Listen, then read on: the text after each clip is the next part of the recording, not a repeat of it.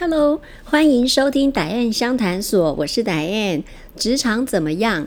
你的信念创造你的实相。本节目是由富比士地产王赞助播出。首先进广告，我们今天要介绍的是在桃园青浦的一个新建案，叫樱花志。呃，志是这个精致的志，樱花建设的案子啊。桃园青浦房市二字头即将绝版。因为土地、原物料跟工资的上涨，青浦下一波房价将要进入三字头喽。樱花建设推出新动宅樱花志，目前在新浦是唯一的全街锅的一个基地，镇临新街西绿廊水岸第一宅第一排，这是景观宅啊。周边有儿儿三儿五公园、公七活动中心。车程的话，大概五分钟可以抵达大江购物中心，还有中山高内力交流道，所以青浦存在樱花志，值得您入手。有兴趣的话，请跟本节目联络。来，进今我们这一集的节目要谈什么？哈，我们为你准备了，就是一样是面试会问到的，跟有关于。问到你对未来展望的问题，你这时候要怎么回答？还有他们为什么这么问哦？因为当面试官了解了你的性格跟人际关系以后，他会进一步的想要知道，哎，为什么你要来这里工作？还有你对工作有什么认识还有期待？那这个阶段，面试官他会希望事先能够厘清你对工作的期许。以避免呢，这个公司最后你进来之后，实际的情形跟你想象当中的落差太大，结果会造成什么？这个叫做我们因为误会而就很像人家那个情侣结婚一样。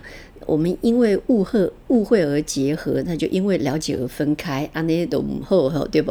来，所以这样子导致你椅子都还没坐热，你就递出辞呈，这种情况，呃，对你是损失，对公司来说也是不是很划算的。所以面谈的时候呢，主考官就会他深入讨论这个求职者你对新公司的想法。那不论是面试官或者是应征者。都是，这都这样子问呢，这样子的沟通都是能够帮助彼此能够厘清呃内心的期待，然后促成彼此双赢的一个方法。有哪一类型的题型呢？比方说，呃，为什么你会想要来我们公司工作？或者是类似的题型，像是，诶，你对我们公司了解有多少呢？你觉得我们公司有什么地方可以更好？或者是？啊，你为什么会对这个职职位，我们公司这个职位有兴趣？像这样的题型是怎么回答？哦，为什么主考官会问这个问题？主考官是透过这一题，他想要知道你在事前有没有研究过我们公司？那你对我们公司认识有多少？你是如果是有功有做功课的人，这就表示说，诶，原来你是愿意付出时间和精力。不管你上还是没上，你是愿意付出时间精力来了解，呃，将来你会到什么样子的一个组织工作？所以主考官也或许会请你聊一聊，你你对公司的产品或者是服务，还有公司的一些特色，还有公司呃公司在业界当中是处于一个什么样的地地位，是属于龙头的还是排名第几？哈，呃，如果你能够对此都能够侃侃而谈。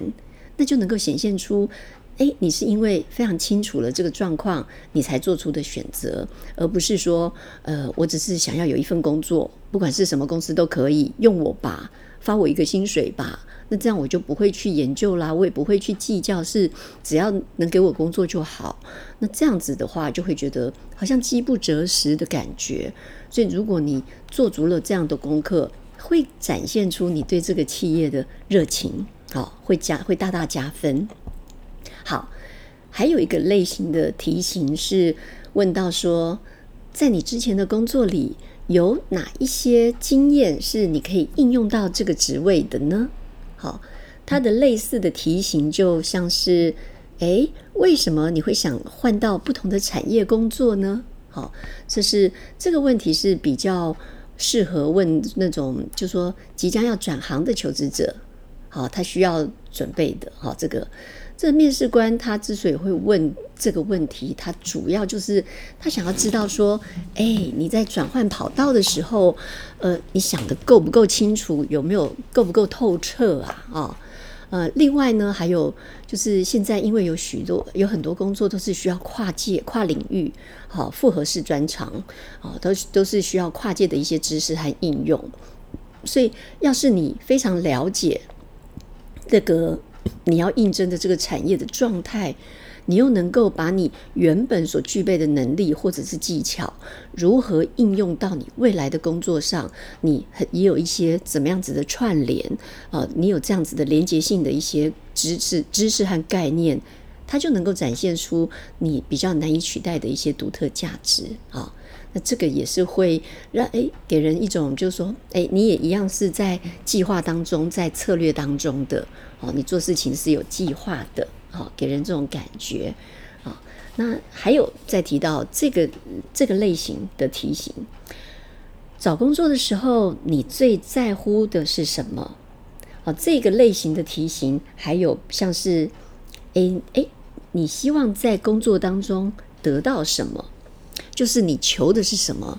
有的人是求财，有的人是求名，有的人是求自由，有的人是求什么？所以你毕竟总有所求吧？啊，问这个问题，主要呢，主考官是想要从中了解，诶，你的工作价值观。好，面试官他是想要知道说，什么样的环境跟企业文化才能够激发你的热情？好，那。才什么样子的公司才能够让你继续待下去？借此呢，主考官他他是会评估说，诶，你适不适合呃我们公司的一个发展状况，还有我们公司的职些职缺需求，还有企业文化啊。打个比方说，如果哈举例来说，如果你希望能够在一个气氛和谐的环境下工作。那个原因是因为过去的工作环境当中呢，同事时常争执，让你非常不好适应，难以适应。那所以假设你应征的部门是需要常常为自己的提案辩护，那又要接受他人的挑战的，然后容易气氛很紧张的，诶，那他可能就会考虑你的适合性。好，如果你要应征的那个职务本质上面就是比较能够引起争执的。啊，有一些工作是常常比较容易会，哦，尤其是比方说公司本身内部，商场是一个竞争没有错，哦，那企业本身在商场上，在整个大环境上面，它需要跟其他的公司竞争，可是公常常很多公司内部也有公司内部的一些竞争，尤其像是比如说业务部门，像是有一些需要去做市场开发，那尤其有的时候那个开发彼此之间。地域性或者是定义没有很界限，没有很明确，没有很界限比较模糊。那大家要各凭本事去去，就是说争取的时候，有的时候会容易造成像这样子的，呃，就是说环境这种这种争这种争执会存在哈。那这个是植植物的本身的特性。好，那如果。如果这样子的话，你说你很你非常重视的就是和谐，那我这个的确难，就会让主考官觉得，哎，好像难度比较高一点，哈，这样。再来，再来，我们研究的这个题型是什么？请问你两年后的目标是什么？好，你的生涯，你未来，你对未来的计划，我们会说，你短期计划是什么？短期、中期、长期计划，哦。对生这个类似的题型是什么呢？可以聊聊你未来五年的规划吗？哈，呃，如果我我们录用你，你三年以后你想要达到什么位置呢？哦，像这样子的题型，一般来说，对生涯有规划的人，通常他都很能够掌握自己前进的方向，并且能够规划呃达成目标的进度和路线。也能够展现比较大的企图心。那如果你想要回答说，哦，那就是依照公司的那个呃计划，依照就稳定发展，哦，那以做好目前工作为为主要目标啊，面试官可能就会猜说，那可能你对晋晋升或者是学习其他的专业的意愿较低，因为你是属于那种守成型的。哦，就是那他也可能会就就会认为说，哎，你比较可能适合去从事那种稳定的内勤的职位，因为内勤的话，大概呃，他的他他的工作的特质比较会是符合这种它的变化性啊，晋升速度不会那么快。然后他呃，他需要的就是顺从服从，按照既定的 SOP 哦，不不太会有太多的一些很短时间之内就要学非常多的专业哦，所以那那一类型的职务会是比较这样子的特质。要是你希望未来能够出国工作哦，那如果你是在跨国公司，或者是在这个公司在海外有一些分公司的企业哦，那你说你这以后希望出国工作？哎，那就是一个你的你的未来的目标跟公司的发展是还蛮符合的，就是一个可以考虑录用的人选。好，所以所以在回答之前，你对于公司是一个什么样的企业，你底细要摸清楚吧，对不对？知彼知己知彼嘛，百战百胜啊，百胜，对不对？好，再来提到一个类型，好的题型。你觉得要成为一位成功的，比如说成功的国外业务啊，这个职务啦，职位不是，我说的这个叭叭叭就是职务，需要具备什么样子的特质和能力呢？啊，类似的题型像是你认为你身上有什么特质和能力可以胜任这份职务呢？好，请你举例说明吧。嗯，这一题其实是在要厘清说，你对于这个应征的职缺呢？你的了解是不是清楚啊？期待的话有没有过度，或者是这个期待有没有符合？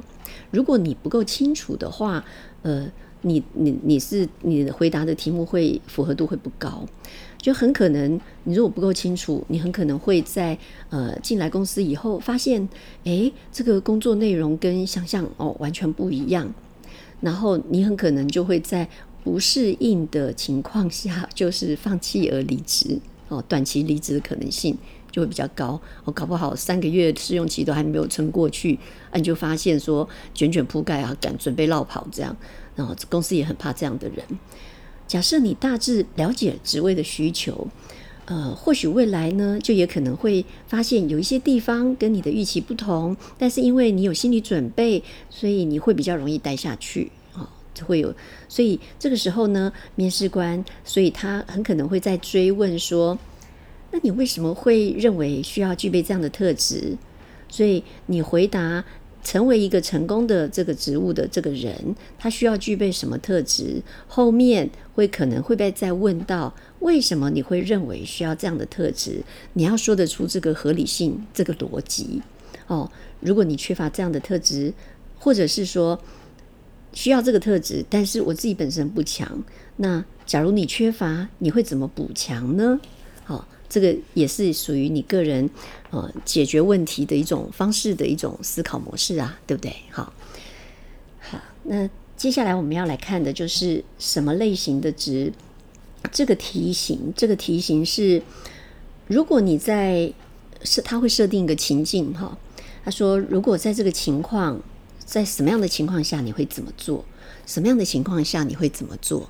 这是一个情境题。嗯，呃，类似的题目像是：哎，要是现场情形一发不可收拾，超出了你的能力范围，那你会怎么处理？好，那这一类的假设题目，哈，这一类的假设题、情境题，大多会是在用在一些询问这个你的，他是要考你的专业能力。啊，一呃，他会依照各种不同的产业去丢给求职者一个这个，你就说你未来有可能会面临的一个挑战，那看看呢，你会怎么执行？就以业务工作来说，我可能会问主考官，可能问说，如果客户说，哎，你不用再来拜访了，你来几次都没有用啊，哦，透过这样的情境题，然后我来问说，那你会怎么应对？你是会马上放弃，还是你会锲而不舍的坚持下去？哦，那你会坚持下去啊？那你会怎么坚持下去呢？你接下来会怎做什么动作呢？所以假设如果你呃，你还是不是说你会坚持下去，答案就没了，你会被这会会被再继续问具体的解决方案哦哦。再来就是，哎，加如果你是应征人资好了，呃，或许你会被问到说。呃，我们有某某部门，我们有一个专案，呃，那个时限快要截止了，那这这个时候突然有个重要的员工突然离职，那作为人资的你，你会怎么处理？哦，那这个是人资会常常遇到的棘手问题。这个专案已经快要结束了，你说我要呃重要的员工从专案一开始一直跟到快要结束，他应该是很熟专案。那我为了这个专案快结束，我要找谁来递补？一个全新的人，他还没摸熟专案就结束了。那这样子，这个人资身为公司的幕僚，也算是决策阶层的幕僚的，诶，你会怎么处理？你会建？你会怎么做？嗯，好，这个这些都是属于情境题。那不同的植物，它会遇到的情境题当然会不一样啊。接 接下来我们要来讨论的这个是什么？什么题型？你怎么样评价自己的表达和演讲能力？它类似的题型，像是以前你有在公开的场合演讲的经验吗？你可不可以分享一下当天的状况跟细节呢？哦，那当你应征的这个职位是需要向众人简报的哦，或者是你是很有机会会需要公开演讲的哦，那你的表达能力就会变得特别重要。那这个时候面试的时候，当然主考官要跟你确认哦。那不管如何回答，你都是在立刻的表达你的表达能力哦。这个时候，你可以透过在面试的应答当中，直接就透过你的讲话的流畅度，还有组织能力、逻辑思考力，哦，呃，你就可以，你你甚至于不用立刻就直接可以引用一些数据和资料。哦，这个展现你的专业程度、专业力，都可以增加你应征这个工作被录取的说服力哈。因为面试官他也是有可能在事前，呃，或者当场呢出一个小题目，就让你用几分钟的时间来做报告。那透过这个现场的一些发问，来观察你的临场反应，还有你跟听众的一些互动。那这样子的测试，通常。是很难准备啦，因为会考什么你也不太也不太知道，所以这个时候，呃，就真的是能够直接能力的高低，其实这个就就立刻当下立断了哈，看得一清二楚了哦。那接下来再来我们要讨论什么题型？当你面前有好几个解决问题的方案，你会怎么下决策？这个已经是主管的题目了哈。你有没有进退两难的经验呢？那当时你是什么状况？你怎么选抉择的？这个问题通常是要用来观察你的分析力哦，还有你比较方案优劣的一些思维能力。那从回答当中呢，就能够知道你到底有没有厘清这个问题，你有没有办法在很短的时间找出这个问题的关键点啊，并且能够收集。相关的资讯，然后能够掌握全局。还有另外，呃，面试官也会借由这个问题来观察你在思考决策的时候，除了呃解决跟跟前眼前的难题，你还会不会考虑到未来？哦，呃，未来有时候你在呃价值观上面，你在做决策的时候是属于解决当下，可是杀鸡取卵吗？还是，所以为你还是你会替公司，你的考量会为公司带来最大化的长远的利益呢？呃，所以通常在询问这个问题的时候，呃，会透过一些情境的问题，还有当时就说所处的一些产业的问题来出发，看你能不能把一个问题看得够深，看得够远。哦，这个也是一个，就是说比较能够测得出，能够在考验你。呃，对未来还有包含你的决策能力的这种提醒。最后，我们要来看这个三这这个剩下这三个题型哈。呃，你有领导经验吗？啊，可以说说你的领导风格吗？哦，这些都是主管的呃面试的时候，你或者是同类型的题目，你的部署觉得你是怎么样的领导者呢？或是如果部署无法和其他人相处，呃，没有办法跟他们融洽相处，你会采取什么措施呢？这个是要问什么？呃，要是你应征的这个职位，它是需要领导的技能，要带 team 的啊，面试官在询问这个问题，他其实就是想要很快的要得知你的领导风格，你的风格。有时候有些人是空降哦，有时候公司是呃，你不是你的专业是公司挖角过来哦，那你一来，你一进公司就要带一些，你就要带一些公司的一些资比你还资深的员工，嗯。那这样子，呃，到底你来了，对这个整个团队，他们会带成相对，他们可能会有一些基层员工会有一些相对压力啊，所以，所以主考官会想要考虑到这一点。那根据你的回答，他可能就会进一步的去询问说，你，比如说你，你，你会说到说，呃，你这你是怎么领导的？那可能可能跟着他就会问，那你怎么组团队？你是如何委派这个任务给一些不同的人？那你是怎么样去控制进度的？还有你是怎么样去推动所有人都能够去有效执行？或者是他会问进一步问说：呃，如果遇到成员的冲突的时候，你怎么居中调解？那你呃，他也有可能会问你说：那你带你在带领团队的时候，哪一种状况你会觉得最棘手？那遇到那个情况，你又是如何应应的呢？所以从这个实际案例当中来得得知哈，来得知你的领导的技能，好这样子。好，再来最后提到说这个题型哈，当部署比你资深的时候，你会怎么管理他们？这个是很多的被挖角，刚讲空空降的这些主管会。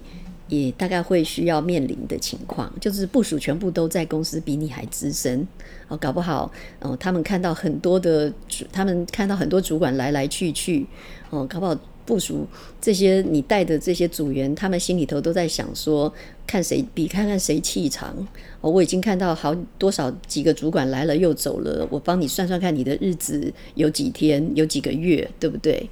所以。所以这个题型类似像的题型，像是当你的资深部署呃对指令不服气的时候，你要怎么服他们？你怎么样让说服他们？哦，这个通常是比如说刚刚讲说，看年轻主管面对资深的部署哈，能不能用柔软的身段，还是你用高压哈，还是你借用年长的员工的经验，让这个工作更加顺利？善加运用，嗯，能够让他化助化阻力为助力。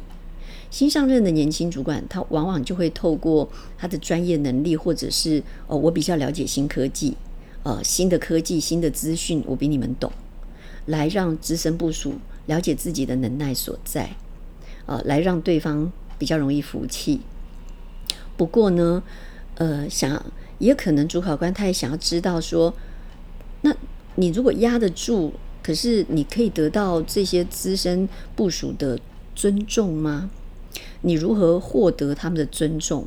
尊重不是公司给你一个 title，公司给你一个位置，你就可以得到尊重的；也不是公司把你放在公司的组织图里面是哪一个位阶，那那个尊那个基层对你的尊重会自然产生？没有诶，不是一定的。所以另一方面呢？他们也会想要知道，说你会不会为了想要掌控这个主导权，来过度的展现你的权威啊，以至于在这种情况下会容易引起他人的一些不满哈。所以这个部分的话，是在对于这个比较呃，我们刚刚讲到的这种情况下，呃，主管的应征、主管职、好管理职，在面试时候可能会被问到的题。嗯，最后我们要讲的这个题型，就是多半的大部分的面试会做用哪一个问题来作为结尾，来作为最后的结束？那就是我们谈了这么多哈，好的，那请问呃有没有什么是你对于公司有没有什么其他问题是你想要问我们的？好，通常问到这一题，大概就表示这个面试大概到了尾声。嗯，这题为什么会放在面试的最后？因为大部分目的就是想要知道说，哎，你进了公司以后，你最关心、你最重视的会是什么？好，尤其是其次呢，整场面试几乎都是面试官提问问你，呃，总要留一个问题，总总要留个什么问题让你来问我们吧。所以，所以这个是最后一个，其实这个哈是一个最后一个，你可以帮你自己加分的一个机会。好，问题问什么？这是会凸显出你的特质，还有你的态度。问问题是一门学问，你关心什么，你就会问什么。有些人关心是他自己的利益，所以他会问那个薪资福利啦，好有没有三节奖金啊，有没有周休二日啊？这些都是因为他的起心动念，他比较关心的是有关于他自己的权益和福利。那如果你关心的是你未来的能不能学，你关心的是个人成长，那你可能就会问说，你可能就会问说，诶，我我会想要问，呃。公司平常对员工的，就说教育训练和安排，大概会做一些什么样的规划？哦，这个是因为你关心你自己可以学到什么。哦，那如果你要关心，你就会；如果你要关心的是你能够怎么样对组织能够更有贡献，那你会怎么问呢？那你大概这时候你会问的就是说。诶请问这个工作我要把它做好，很快能够上手，就是说缩短我的摸索期。那还有就是犯错的可能性的话，呃，请问，嗯，主考官你会给我什么建议？我要做一些什么样的补强？所以，所以每一个人，你你还有什么问题？哦，这个是大问，这个问题是面试里面很大的一个很重要的问题哦。哦，你还有什么问题？这个是大问题。那你问什么问题，它可以展现出，它说明了你对什么东西在乎。所以，如果你的提问是想要知道未来挑战、更详尽的工作内容，还有合作的部门的运作状况，当然这也能够显示出你对这一份工作的兴趣。啊，如果你还没有了解自己是不是适合，你就开始问薪资，你真的会。被 会被当成是说你只在乎你自己的权益，这个是比较有可能会被扣分的。好，那么所以总结来说，哈，我们这一集谈的是这一这些，我们这一集这集我们大概提出来的这些情境题，几乎都是问到有关于你对于未来的展望的这个题型。好，那么这个是我们。今这一题主要这一集的内容谈为大家整理的。好，接下来我们要回答粉丝提问。这位粉丝问到的是说：“诶，那我觉得，呃，我必须，我我事实上我又只能够只能够去做有关于，就是说服务业，就是像餐厅啊，或者是我们知道我们要。”找到最比较职缺比较多，比较能够上手，呃，比较呃像这样子的就业机会，我大概可以选择的又都是只有服务业，可是我又真的很不喜欢跟人接触，那怎么办？但是我但是我又我的职业我的专长和选项又很受限啊，立刻当下我又无法解决这个，在我对人我看到人我就觉得。反反感，我看到那些 OK，我就觉得很想要躲避啊！我每天上班，我就觉得很辛苦，我就不想去上班。我碰到这样子，呃，就我对人的一些共感性比较低，怎么办？好，怎么练习？怎么改善？啊，首先我们把它分清楚哈，一天二十四小时啊，一天二十四小时，并没有叫你二十四小时全部都要装的一个笑脸迎人，对不对？你的工作时间八一天二十四小时，八小时你要不要睡觉？好，那上班时间八小时，八到十小时来说好了。另外还有八小时，大概是你的休闲娱乐休你自己的休闲时下班的时间。所以他工作真正大概占你的时间的大概差不多三分之一，三分之一的时间。如果你真正是如果叫你说工作上面要盯要装的话，哈，当然。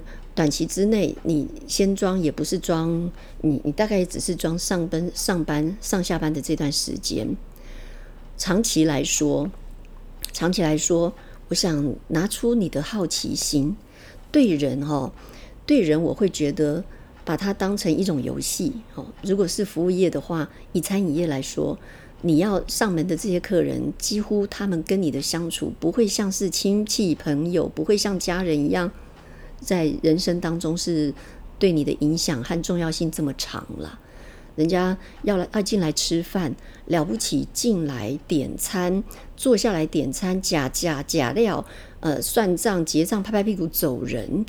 他们从进来到离开了不起，我说两个小时，好，打死两个小时吧。那这个时间。这段时间，呃，对于这些嗯陌生的、大量每天要接触大量不确定的人，就当成是就当成是一种好奇。我的话，我自己个人是碰到这些，我会编故事。我一边在做事情的时候，我会在我会在我心里头在为他们去想象一些故事画面，我会有一些画面，我在猜。哦，我会这个是也是一种人生阅历耶。哦，但像我要是看到哦，这个礼拜一到礼拜五就上班时间，就是上班时间没有这两个人没有在办公室，然后他们这个时间呃，就说怎么说呃，出来在在这边咖啡厅，有时候我就会我会去猜 说。呃，他们的行业别是什么？那这个他们的关系是什么？那他们的我可能我可能在心里头就会玩这种小游戏啊，玩对，这不代表说你的服务可以摆着不做哦。哦，我是说，至少你在转移注意力嘛，你的注意力就不没有聚焦在你自己的北宋，对不？你就没有聚焦在你自己，你多抗拒他嘛？因为你已经你你你只要在好奇的时候，你在编故事的时候。你就你就不可能同一个时间同时在抗拒他们，不会。那既然你在好奇的时候，你就会观察啦。你观察就会进一步的，你会有兴趣去了解，而这个了解又不是很八卦的了解，这个了解是一种对你的专业也有帮助的了解啊。所以做服务业可以看很多的人情冷暖，可以看很多的世态炎凉，那也可以。呃，世态炎凉好像没那么严重了，嗯，至少你可以看到人生百态吧，对不对？应该是讲人生百态。你说人情冷暖、世态炎凉，那个可能是要比较深度一点，在公你自己那是发生在你自己身上，你才会有这些体会。我说至少你是可以看到看看看很多的人生百态，服饰会看这些服饰会，所以我觉得好奇吧。第一个好奇，呃呃，第二个呢？呃，我就感谢，嗯，你今天有办法在这边领这一份薪水，这些客人不上门会发你薪水吗？会有这个职务产生吗？还需要你在这里吗？如果都没有客人上门，还轮得到你来端这个盘子，那你不就回家吃自己了？是不是？所以。感谢啊，我是很感谢老天爷赏我一口饭吃，或者是说我很感谢我有这份薪水可以让我养家糊口，我可以有这一份薪水，下个礼拜、下个月我可以买包包，嗯，下个月我可以出国玩，我都要感谢这份薪水呀，不是很值得感谢吗？哦，感恩，对，啊，一个是好奇、感恩，好欣赏，嗯，我常常用那个好奇。再加上同时用欣赏的角度去看客人，就是呃，就是喂，我会欣赏。除了好奇之外，我会欣赏欣赏他的，可能是他的气质、他的穿着、他的打扮、他的谈吐。呃，我尤其是欣赏你的品味，知道要上我们上我们的店里面来，当然是欣赏啊，对不对？欣赏啊，还有分享啊，哦，分享的人在分享的时候，哦。一定是充满了热情，充满了爱。我跟你讲哦，我跟你讲哦，我们公司，我们公司新来，我们的主厨今最近进了我们的这个菜单，我们进了一批什么样子的食材哦，那个是多新鲜！我真的跟你分享，我自己都吃过，我知道爱不释手哦，对不对？有时候百货公司柜姐，嗯，不是每一次都在那边分享吗？对不对？那个母亲节专案的时候，姐，我跟你讲，这个、这个、这一、这一组这个什么，这个口红颜色，我自己就带两条。哪一个业绩很好的那个柜姐不是这样讲，对不对？啊，他的，然后他会去分享他自己的使用的一些心得。所以喽，总结一下，对不对？好奇，对不对？好奇心加欣赏，哦，还有同时感恩，啊，还有分享。